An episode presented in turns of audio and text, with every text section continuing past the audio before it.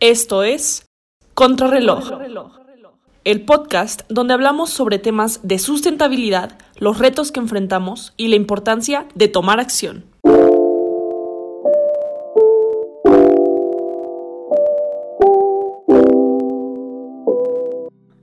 Hola querida audiencia de Contrarreloj, bienvenidos al primer episodio de la tercera temporada, ya saben, de su podcast favorito, un podcast en el que hablamos específicamente sobre temas de sustentabilidad.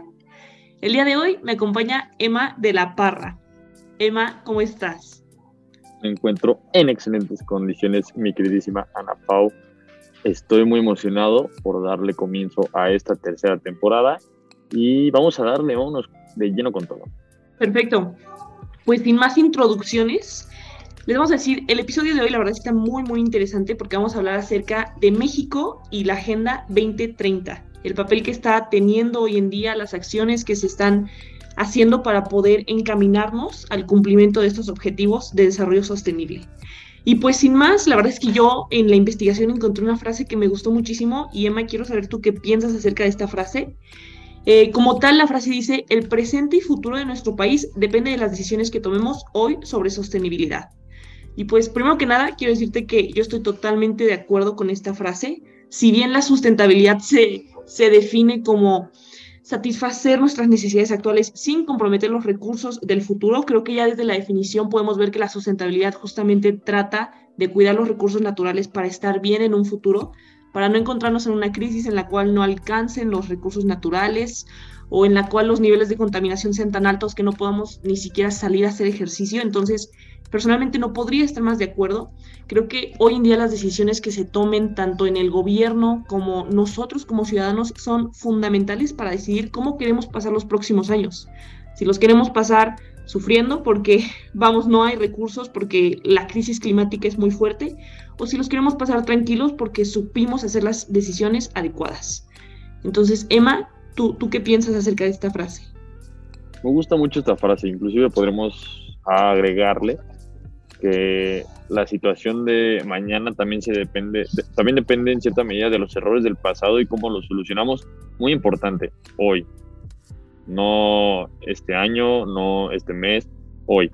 A partir del día de hoy que, esté, que estén escuchando ustedes este episodio, necesitan saber qué es lo que tenemos que llevar a cabo nosotros, inclusive como ciudadanos, como personas, como individuos, ciertas acciones que podemos tomar para que hagamos un cambio necesario. Dejamos de lado un poco la parte gubernamental y todo eso, porque en eso no tenemos la misma injerencia de lo que tenemos en, nuestras propias acciones. Entonces, es muy importante lo que dice el día hoy, no lo, no, lo podemos tomar como por sentado. Hoy se refiere a, a partir de ahora, porque si nos tardamos más de lo debido, puede haber catastróficas consecuencias, sobre todo llegando a un punto de inflexión donde no podamos revertir los, los efectos negativos del cambio climático. Sí, totalmente de acuerdo. Y pues mira, fíjate que justamente este tema que estamos tocando aquí va encaminado a los objetivos de desarrollo sostenible, porque como tal, algo que necesitamos para poder llegar a la sustentabilidad es tener un plan de acción. Y eso es justamente lo que nos dice la Agenda 2030. Como tal, eh, hicimos por ahí un poco de investigación y nada más para que estén un poco más en contexto, queremos contarles que la Agenda 2030 como tal entró en vigor en el año 2015 pero Emma de la Parra, yo no sé si tú sabías, pero antes de, del 2015 ya existían por ahí unos objetivos de desarrollo, nada más que estos se llamaban objetivos de desarrollo milenio. Y a diferencia de los objetivos de desarrollo sostenible planteados en 2015, estos objetivos de desarrollo milenio eran nada más ocho. Y los errores, por así decirlo, que se encontraban en esos objetivos era que no eran claros y no eran tan medibles. Entonces, algo que necesitamos para poder cumplir es que sean medibles. Entonces, bueno, se actualizaron estos objetivos se convirtieron en más, ya no 8, y en estos objetivos podemos encontrar 17 de ellos con 169 metas y 232 indicadores. Entonces, esto es mucho, mucho más específico, ¿no? A lo que va. Definitivamente, sobre todo porque estos tipos de datos que proponen los 17 objetivos de desarrollo son mucho más medibles. Justo vengo con algunos datos sobre algunos de estos, de estos eh, objetivos y cómo México los ha, digamos, cómo ha evolucionado con ellos. en los últimos tres años, lo tomamos de esa manera porque eso es el tiempo en el que ha estado en vigor la administración del actual gobernador del país, Andrés Manuel López Obrador, y bueno, digamos, al final de cuentas es el responsable de que estos objetivos se cumplan, siendo la cabeza de todo su gabinete. Y bueno, empezamos con datos de cómo ha estado en ese sentido. En el número uno, que es el, el objetivo de fin de la pobreza, eh, el Coneval dijo que el número de mexicanos en situación de pobreza pasó de 51.9 millones a 55.7 millones. Es decir, la pobreza ha aumentado en México dos puntos porcentuales entre 2018 y el 2020. Entonces, bueno, empezando con, con una parte negativa. No sé cómo veas tú este primer, esta primera impresión con el primer objetivo, que bueno, es de los más importantes. Todos son igual importantes, pero el que sea uno resalta, digamos que la prioridad porque se cumple es inmediata y estamos teniendo problemas desde ahí.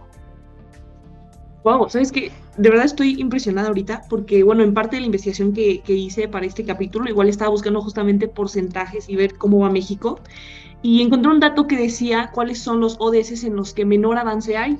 Y ahora que me dices esto de la pobreza, yo me hubiera imaginado que entonces la pobreza es de los que menos avance tiene, cuando no es así. Los ODS en los que menor avance se ha reportado son industria, innovación infraestructura, educación de calidad y vida de ecosistemas terrestres. Entonces está interesante que siendo el objetivo de desarrollo sostenible número uno de ponerle fin a la pobreza, estamos aumentando el, porcentaje de, pobreza. Se me hace muy interesante que este objetivo de desarrollo no esté dentro de los que menos avance tienen. Sí, de hecho, uno de los que mencionas, el, número 15, que es con respecto a eh, vida de ecosistemas terrestres, eh, México ocupa uno de los primeros lugares en tasa de deforestación en el mundo, especialmente en la zona de Chiapas, Michoacán y Jalisco, digamos, la parte eh, centro-sur del país y tienen zonas críticas, o digamos también conocidos como hotspots, en los cuales la deforestación está en un estado crítico que puede inclusive cambiar no solo, digamos, el nivel de oxígeno que tiene la zona, sino que también el, el balance del ecosistema. Como tal, México no ha logrado el cumplimiento de ninguno de ese. También es, es, es un buen dato, no se ha logrado todavía. Y algo que investigué por ahí es que en donde hay mayor avance es en educación y bienestar, agua limpia y saneamiento y en ciudades y comunidades sostenibles. Esos son los tres que más avance marcan.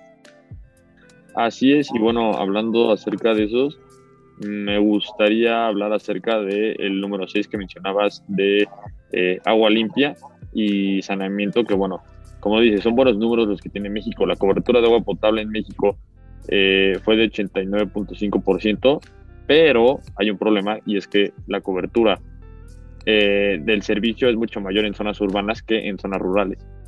Digamos, el promedio del país está, eh, está cerca del 89, ya ha aumentado en los recientes años, pero las zonas rurales se ven un poco afectadas porque no se tiene la infraestructura suficiente para llevar agua potable a estas instancias. Entonces, bueno, sí es uno de los mejores en los que se está, pero no se ha llegado completamente un 100%, como dices, ninguno ha llegado a un 100%. Otro que me gustaría mencionar que, bueno, en el último año por lo menos ha mejorado, es la parte del número 8, trabajo decente y crecimiento económico, en el cual México eh, había bajado en tasa de desempleo en muy buena medida durante el sexenio de Enrique Peña Nieto. Sin embargo, a partir del 2018, con Andrés Manuel López Obrador, 2018 2019 aumentó de 3.3, digo 3,25 a 3.3 en la tasa de desempleo, pero de 2019 dio un brinco astronómico de 3.3 a 4.3% en la tasa de desempleo. En el último año, de 2020 a 2021, se tuvo una baja, digamos, un buen porcentaje de baja que fue aproximadamente 3 puntos porcentuales en tasa de desempleo, pero digamos la, regresión que causó la pandemia nos alejó un poco más de obtener este, de este objetivo de desarrollo sostenible. Y como bien mencionas, creo que es un hecho aquí, todos lo sabemos, que la pandemia significó retos para muchas cosas en general en México, y, pero bueno, y los ODS no quedan exentos. Realmente hubo un ¿Tú considerarías, Emma, que se puede llamar retroceso? ¿Tú crees que la pandemia significa un retroceso para el cumplimiento de los ODS? Definitivamente, pero hay que observar en cuáles específicamente. Yo creo que este de, del trabajo del crecimiento económico fue uno, digamos, de los principales, pero por ejemplo hay algunos que se pudieron ver beneficiados por la detención de programas de desarrollo económico, como por ejemplo la vida submarina, por ejemplo. Hablando acerca de esto, pues el consumo de pescado en las zonas turísticas, debido a que no había tanto, bueno, turismo, descendió esta práctica en una buena medida. Y eso hace la diferencia para que la vida submarina, digamos, vaya en aumento la mejoría de esta. Entonces son, dependiendo del, del objetivo de desarrollo sostenible, sobre todo los que tienen que ver con la sociedad, con el fin de la pobreza, hambre cero, salud y bienestar, los primeros tres, por ejemplo, educación de calidad, estos pueden ver una mayor regresión que los que tienen que ver con directamente el ambiente.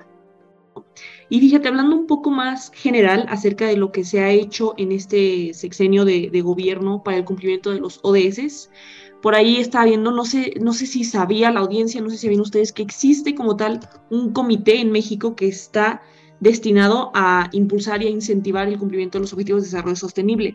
Este comité salió en 2017 y por ahí más o menos lo que han tratado de hacer es desarrollar una estrategia legislativa para el cumplimiento de los objetivos de desarrollo sostenible. Han creado bancos de proyectos, laboratorios, Agenda 2030 y todo esto se intenta cumplir a través de secretarías y dependencias, que hay varias de ellas, la verdad es que yo leí varios nombres y, no los ubicaba, siento que como ciudadanos debería de ser por ahí nuestro deber tratar de informarnos un poco más acerca de estos, porque de verdad yo leí como 25 secretarías por ahí que no sabía de su existencia. Por ahí está Semarnat, la CENER, Salud, Cultura, y otros muchos que no, nunca había leído el nombre. Entonces creo que también parte de nuestro trabajo como ciudadanos es informarnos acerca de estas secretarías que existen y el rol que nosotros podemos tener para ayudar al cumplimiento de los ODS. definitivamente, sí, es, es, es también labor de la ciudadanía informarse respecto de las cosas que se están haciendo porque no todo es malo y no todo es bueno, digamos, no hay un blanco o negro, hay, ciertos matices de, grises en cuanto a lo que se está haciendo con respecto a los ODS que informarnos podría darnos, eh, digamos, una mayor, un mayor conocimiento sobre lo que se está intentando hacer en el país. Justo como lo estábamos mencionando, es muy importante saber ciertas cosas que se están haciendo bien con respecto a el, digamos, al, problema ambiental, ¿no? Y a los objetivos de desarrollo sostenible, al igual que ciertas cosas que están haciendo mal. Digamos, podemos comentar acerca del Tren Maya, por ejemplo, este proyecto que, bueno, con respecto a la deforestación ha afectado bastante en la zona de la península de Yucatán, con miles de hectáreas siendo, siendo cortadas, un proyecto de 120 a 150 millones de pesos que, bueno, no ha beneficiado a uno de los objetivos de desarrollo sostenible que probablemente pueda ayudar a otro como el crecimiento económico, pero que eso se vería mucho como bastante a futuro y no se está teniendo tanto cuidado con el ambiente.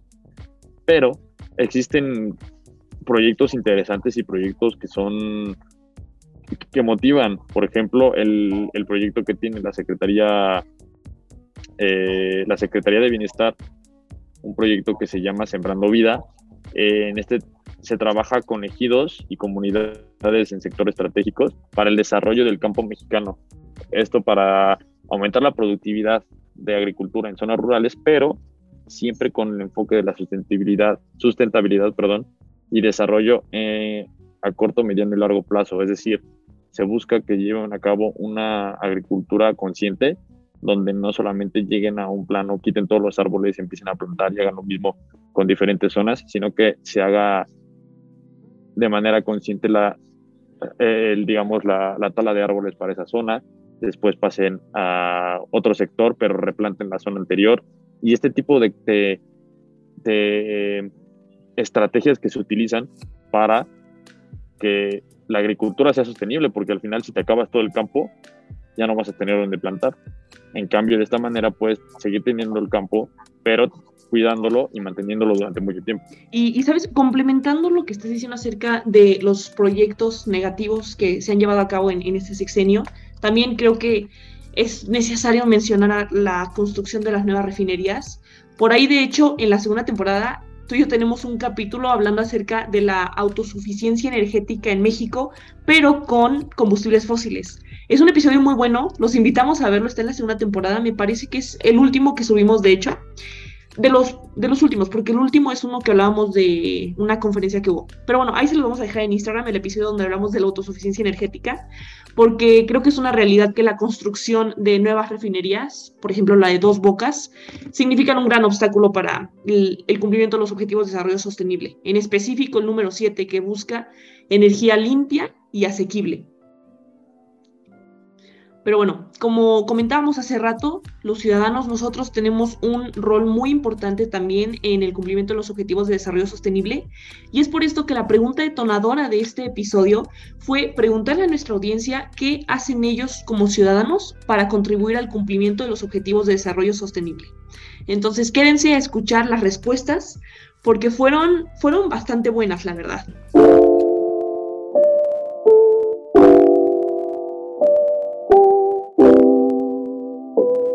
Perfecto, pues la primera respuesta fue de un usuario que comentó que no sabía qué eran los objetivos de desarrollo sostenible, entonces no, no supo contestar. Y, bueno, ¿qué queda decir de esta respuesta? Por ahí, como te comentaba Parra, creo que es responsabilidad de la ciudadanía también involucrarse en este tipo de temas, porque pues para reclamar primero tenemos que estar informados, ¿no? Tenemos que estar conscientes de lo que se está haciendo. Sí, no podemos, no podemos opinar sin informarnos antes de la situación y es indispensable que se conozcan primero estos objetivos de desarrollo sostenible antes de poder hacer algo al respecto. Sí, sí, y, pero tú, ¿por, ¿a qué crees que se deba esta ignorancia, por así decirlo de alguna forma, acerca de la sostenibilidad? Probablemente porque el gobierno no hace tanto hincapié en, en mercadotecnia para darse a conocer este tipo de situaciones existen muchos medios digitales, eh, medios tradicionales que se pueden utilizar para dar a conocer las intenciones de, de, un, de un gobierno en cuanto a los, a los ODS y, plantearle a la gente como, bueno, vamos a empezar a hacer esto y lo vamos a cambiar. El problema es que el gobierno no tiene tantas esas intenciones y por lo menos es lo que nos demuestran porque no lo están promoviendo de la manera que se debería. Si la gente no se entera, es cuestión además del gobierno, también están obviamente los medios digitales eh, independientes, ya sean noticieros, eh, personas de, digamos, de, influencia, que son aquellos de responsables también de impartir estas ideas de los ODS a la gente y no lo están haciendo. O sea, se debe tomar conciencia sobre ello y se debe empezar a impartir a nivel macro. Sí, sí, desde poner como materias, ¿no? Por ejemplo, si en primaria hubiese llevado una materia, claro, ¿no? Una materia que me hablara acerca de la sustentabilidad, creo que sería muy diferente. Si desde niños Yo se, la llevé. ¿A poco la llevaste? Se llamaba educación ambiental. Oh, y con razón estás en este podcast. Obviamente, y en ese mismo programa veíamos acerca de los objetivos de desarrollo para el milenio, que fueron los de antes del 2015, y bueno, lo mismo, digamos, se discutían al respecto de ellos, sabíamos cómo hacer diferentes cosas, como, eh, no sé, por ejemplo, en algunas clases hicimos, ah, bueno, me acuerdo un proyecto que tuvimos muy importante acerca de crear composta, o sea, son tipo de cosas que se necesitan, son, son fundamentales para que la gente tenga conciencia de lo que pasa, ya si toman acción o no, bueno, también tendría que ver con la cultura de las personas, ¿no? Pero que primero sepan que existen estos problemas y después puedan tomar acción. Sí, claro, para formar parte de la solución primero debes de estar informado, de reconocer que, existe un problema. Exacto.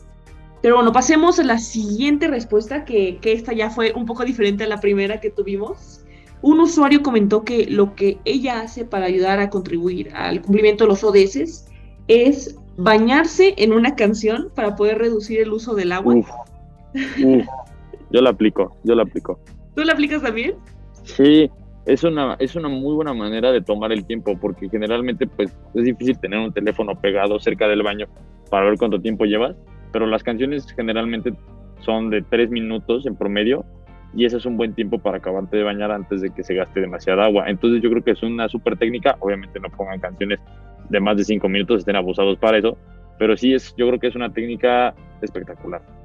Sí, ¿eh? no vayan a poner una sinfonía ahí de Beethoven, porque no, esas duran Porque no, no, se van a salir nunca. Pero sí, la verdad es que también me, me, agradó esa respuesta. Por ahí esta misma usuaria contestó que otra cosa que hace es el reciclaje, reciclaje de basura en su casa, ya que por su fraccionamiento instalaron estos botes en los cuales puedes ir y dejar ahí tu basura. Sí, claro, y es que eso es iniciativa también privada, o más bien no iniciativa privada, diría iniciativa eh, no sé, de, los mismos colonos, ¿no? O sea, de la misma gente, no es que el gobierno se los haya impuesto. Ellos mismos dentro de su fraccionamiento dijeron, ¿saben qué?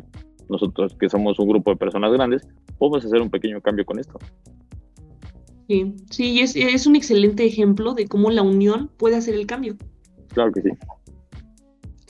Perfecto. Y bueno, ya el último usuario por ahí que también nos comentó que hace fue la instalación de paneles solares en su casa para ayudar a contribuir al objetivo de desarrollo sostenible de, la, de ciudades autosostenibles.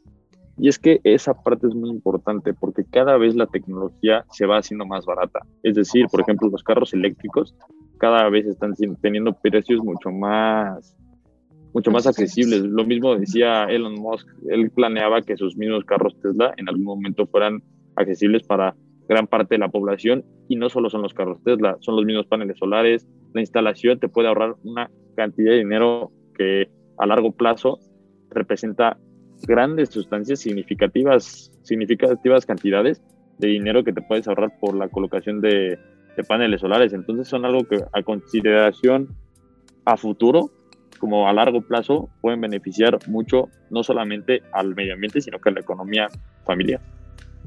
Sí, totalmente, totalmente. Y de hecho, por ahí quiero comentarte que en sexto semestre de prepa eh, yo desarrollé un proyecto acerca de los paneles solares.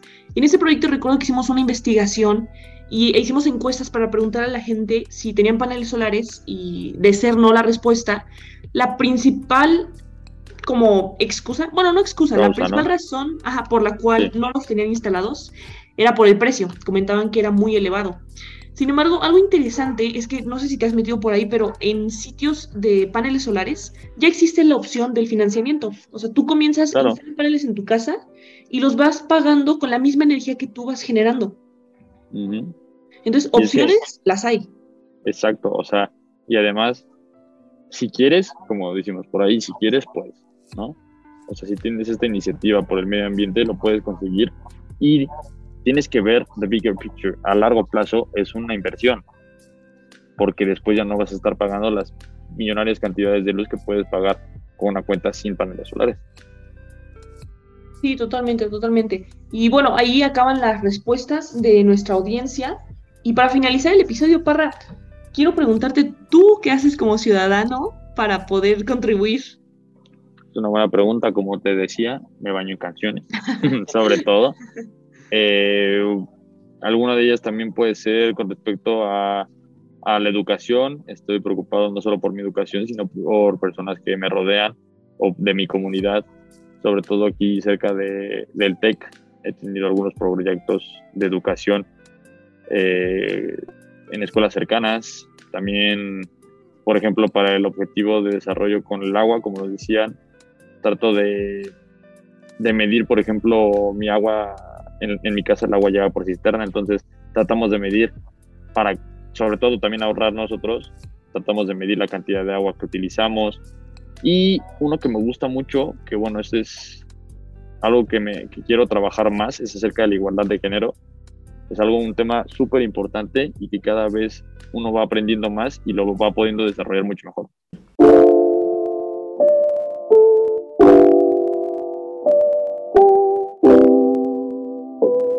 Esta temporada de verdad se tienen muy buenos planes para el podcast, se tienen temas muy, muy interesantes por ahí. Alrededor de 16 episodios serán subidos durante esta nueva temporada, entonces de verdad no se los pierdan. Ya saben, se suben semanalmente, se estrenan por Tunnel In los martes a las 7 y los miércoles ya los pueden encontrar en Spotify. Como tips, les dejamos por ahí seguir la página de Instagram.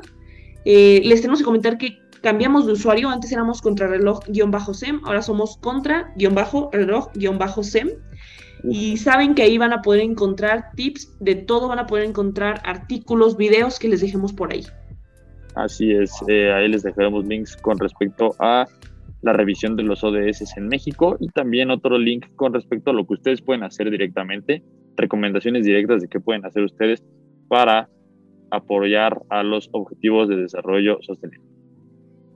Perfecto, pues qué rápido se pasó el tiempo, ya estamos a nada de terminar. Muchas gracias por haber escuchado el episodio del día de hoy y no se pierdan los siguientes porque el equipo de Contrarreloj creció y ya tenemos nuevos locutores que están muy muy emocionados por ser parte de este proyecto. Un saludo a todos y nos vemos en el siguiente episodio. Bye bye. Esto fue Contrarreloj. Escúchalo en exclusiva por Frecuencia SEM y plataformas digitales.